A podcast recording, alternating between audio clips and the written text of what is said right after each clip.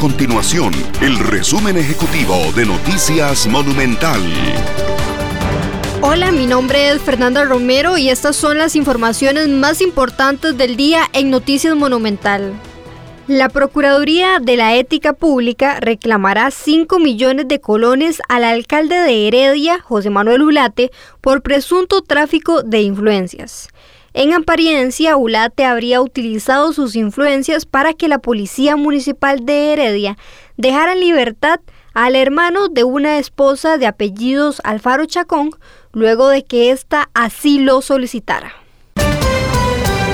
Los comercios como tiendas, restaurantes y bares reportaron un aumento en la visitación y las ventas tras el primer fin de semana sin que se aplicara la restricción vehicular sanitaria por placa en horario diurno.